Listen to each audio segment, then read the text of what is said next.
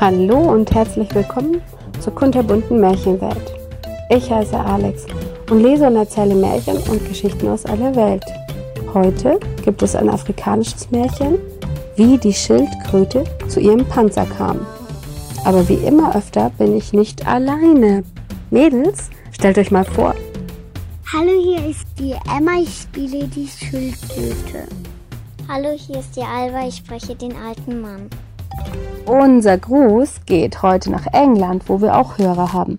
So Mädels, wie grüßen wir auf Englisch? Eins, zwei, drei. Hello! Wie die Schildkröte zu ihrem Panzer kam. Früher, vor sehr, sehr langer Zeit, hatte die Schildkröte noch gar keinen Panzer. Langsam sehr langsam lief sie zwischen den Pflanzen umher und fraß Blätter. So langsam, wie sie sich manchmal noch heute bewegt. Deshalb passiert es oft, dass sie nicht schnell genug war, wenn ein größeres Tier kam. Damals gab es ganz schön viele Tiere, viel mehr als heute. Und egal wo die arme Schildkröte stand oder lief, Immer trat jemand auf sie drauf. Aua! Eines Tages, als die Schildkröte genug von der Treterei hatte, kletterte sie auf einem Baum und ruhte sich dort oben aus. Sie sagte zu sich selbst, Hier oben kann mich niemand erreichen. Aber irgendwann muss ich wieder herunter. Was mache ich nur? In der Nähe dieses Baumes wohnte ein sehr guter Erfinder. Er war gerade damit beschäftigt, den Lehmtopf zu erfinden. Hm, mache ich das lieber so oder so? Und er probierte immer hin und her. Manchmal war es auch ein bisschen schief. Aber das war egal. Schließlich war das der allererste Lehmtopf auf der Welt. Oh, so ist das aber blöd. Endlich war er mit dem Topf zufrieden. Er wollte ihn auch mal ausprobieren. Jetzt koche ich mir einen leckeren Maisbrei.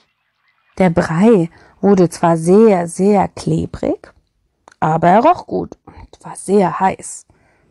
Genau, was ich jetzt brauche. Er setzte den Maisbrei in den Schatten unter den großen Baum, damit sie abkühlen konnte. Und in den Blättern des Baumes saß die Schildkröte noch. Hm, was ist denn da unten los? Und damit das nicht so lange dauert, fächelte er dem Brei mit dem Deckel kühle Luft zu.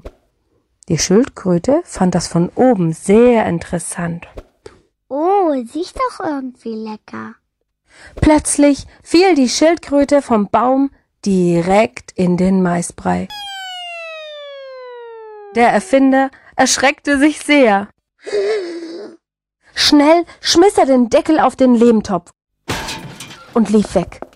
Die Schildkröte versuchte aus dem Topf rauszukommen, aber der Deckel war durch die Grütze festgeklebt.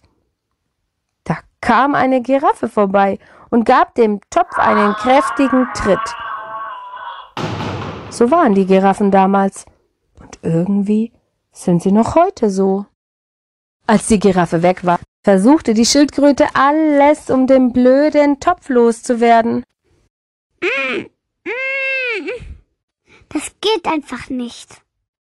Und die Maisgrütze im Topf wurde hart wie Stein und der Topf saß bombenfest.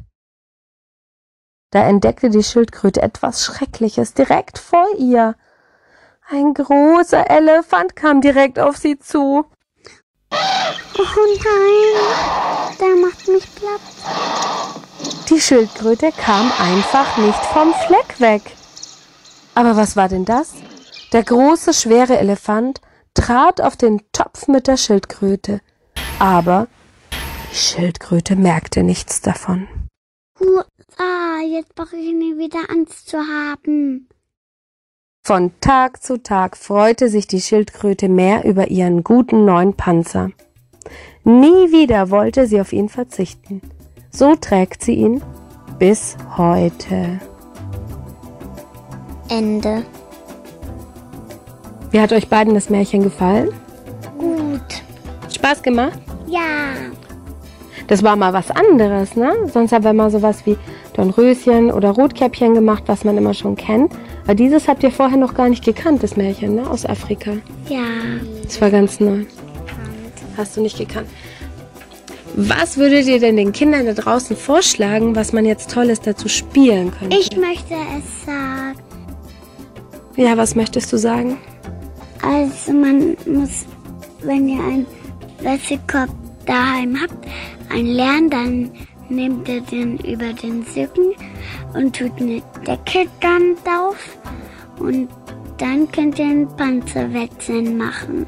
Das heißt, jedes Kind bräuchte einen Wäschekorb, oder, Alba? Ja. Und dann könnte man um die Wette als Schildkröte krabbeln. Das hört sich ziemlich lustig an. Und vor allen Dingen im Haus, Genau, das wäre etwas, was man drinnen spielen kann. ohne dass man jemanden nervt. Ja, das wäre auch wichtig, dass man niemanden nervt. Allerdings könnte man ein bisschen Chaos verbreiten, wenn man so ein wildes Spiel macht durchs ganze Wohnzimmer, ne? Okay, mein Tipp ist, ähm, Oder die Leiter hoch. oder die Leiter hoch. Ja, oder ihr räumt danach den ganzen Quatsch wieder auf, den ihr dann umgeschmissen habt für das Spiel. Das wäre eine Möglichkeit, oder? Gut, das hört sich doch nach einem klasse Spiel an. Dann sagen wir mal Tschüss.